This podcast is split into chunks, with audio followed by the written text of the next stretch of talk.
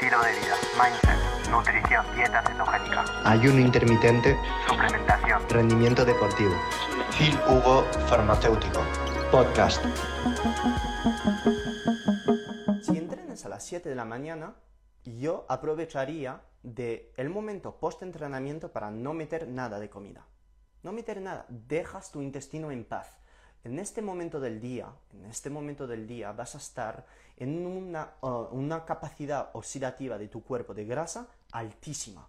No meter una comida justo después de entrenar a esta hora de la comida va a aumentar tu proceso de oxidación de grasa, va a aumentar la secreción de hormona de crecimiento, va a aumentar toda esta secreción de hormonas que van a proteger tu masa muscular, aumentar la oxidación de grasa.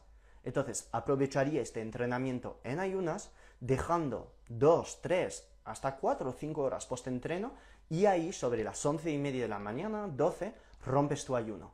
Rompes tu ayuno con una pequeña comida, sardinas, una ensalada, por ejemplo, y luego después haz la otra a las 4 de la tarde, y luego después la última sobre las 7 de la noche. Así de simple, así de sencillo. Estás haciendo un ayuno muy bonito, con tres comidas al día, y lo veo perfecto, tanto para perder grasa como para ganar masa muscular, como para proteger tu intestino, proteger tu ritmo circadiano, lo veo sensacional.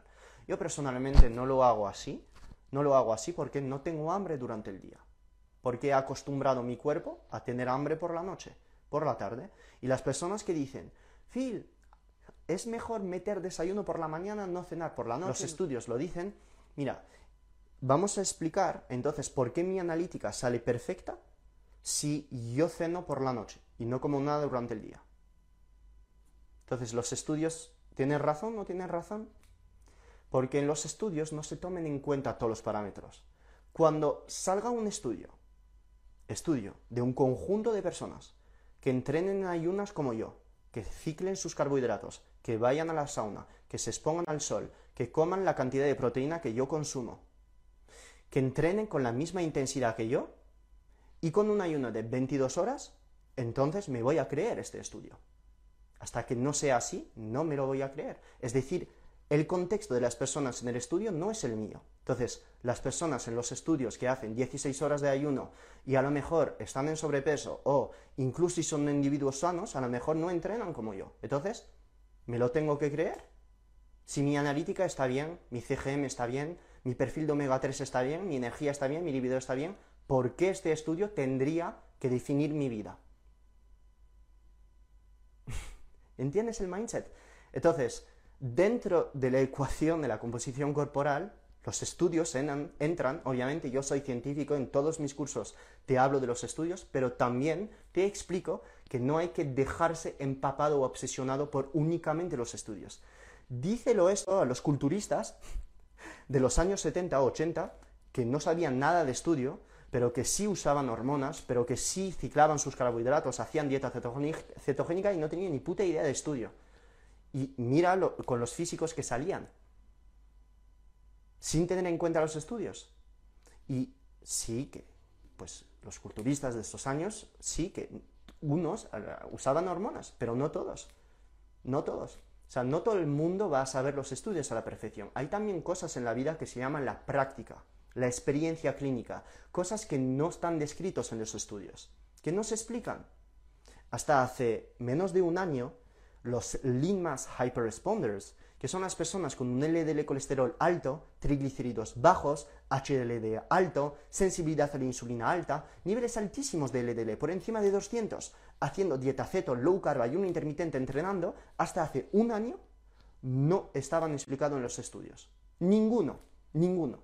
Hasta que salió el estudio de, Korvitz, Norwitz y colaboradores en noviembre de 2021, donde por primera vez se ha explicado este nuevo fenotipo de Lean Mass Hyperresponders, en español hiperrespondedores de masa magra, que yo soy un, hiperrespondedor de masa magra, alto nivel de LDL, alto nivel de HDL, bajos niveles de triglicéridos, sensibilidad a la insulina altísima, muy cetoadaptado, capaz de llevar un ayuno mucho tiempo, y cuando salió este estudio, mucha gente empezó a callarse la boca. Porque es por primera vez en la historia de la, humanidad que gente con LDL alto no tienen placas de ateroma ni ningún eh, eh, riesgo a nivel cardiovascular. Índice de calificación coronaria de cero, ecografía Doppler de absolutamente eh, riesgo nulo. Entonces, hasta que salió el estudio, todo el mundo estaba con el miedo de que tener el LDL alto estaba, pues, hostia, es, es, malo y es malo para todo el mundo. Salió el estudio y gente empezó a callarse. Y esto es algo que ha hablado en Murcia, en el Congreso de Murcia. Que hay gente que puede estar con un LDL alto y que no le pasa absolutamente nada. Pero veréis, y sobre todo en Filugo Plus, la clase de dieta alta en proteína cetogénica que he hecho, he hablado del LDL alto demasiado tiempo y de la cetosis crónica, y yo no soy defensor de decir a una persona que pueda estar con dieta cetogénica todos los días, todo el año, sin tener un ojo sobre su LDL colesterol. Porque un aumento drástico del LDL colesterol también es un aumento drástico en la probabilidad de que se oxide este LDL colesterol. Y que sepas que la oxidación de este LDL colesterol no solo viene de los carbohidratos que tomes, si no comes ninguna vez azúcar en tu vida, también este LDL colesterol se puede oxidar con niveles altos de cortisol, niveles bajos de testosterona, niveles bajos de melatonina, niveles bajos de hormona de crecimiento y un aumento de la inflamación por cualquier otra cosa, como por ejemplo puede ser el estrés psicoemocional, financiero, etc. Es por ello que no abogo por dieta cetogénica todos los días, todo el año, y de estar con mantequilla, aceite de coco todos los días, todo el año, con cantidades absurdamente altas. Voy a hablar de la razón por la cual personas que hacen dieta cetogénica alargada en el tiempo pueden desarrollar resistencia a la insulina. Y las personas que hacen dieta cetogénica ahora, como yo, yo hago dieta cetogénica, pero no todo el año ciclo mis carbohidratos puedan tener niveles de glucosa alto en ayunas, niveles de hemoglobina glicada por encima de 5,2, 5,3, que son niveles prediabéticos, a pesar de nunca meter carbohidratos. O personas que tienen niveles de fructosamina alto, hemoglobina glicada alta, niveles de interleucina alta, haciendo dieta cetogénica. ¿Por qué? Porque dentro de tu analítica no solo está tu nutrición, sino también el entrenamiento, el ayuno, el estrés y además la cantidad de grasa saturada. Pensar que uno se puede meter 500 gramos de grasa saturada al día y no va a pasar nada porque el LDL no es dañino, es falso. Es falso. Y por eso no abogo por cantidades altísimas de grasa saturada todos los días, todo el año. No tiene sense. No tiene sense. En Filugo Plus era una masterclass sobre la grasa saturada en dieta cetogénica y cómo puede generar resistencia a la insulina. Y para los curiosos, os voy a dejar un aperitivo y los que sepan de fisiología y bioquímica, todo se basa en el ciclo de Randall aumento de la grasa saturada que inhibe la secreción de GLUT4 a nivel del tejido muscular por aumento excesivo del citrato en la célula y del malonil-CoA que inhibe la glucólisis.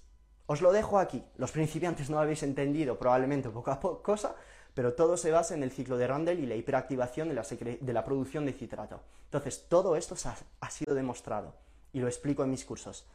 No estoy diciendo que la dieta ceto sea mala o que crea diabetes, porque hay estudios que demuestran que la dieta ceto revierte la diabetes revierte la diabetes.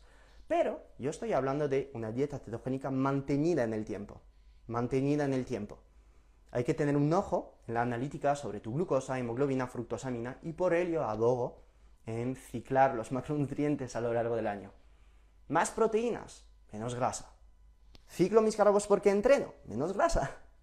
Haciendo esto, pues vas a permitir una mejor regulación de la producción de lipoproteína A, ApoB, LDL, colesterol, etc. ¿Ok? Sencillo, simple, simple, muy simple de entender, súper sencillo. ¿Por qué es sencillo de entender? Estudié el tema bastante tiempo y mi objetivo es que lo entiendas. Es que lo entiendas. Yo he pasado por la facultad en farmacia.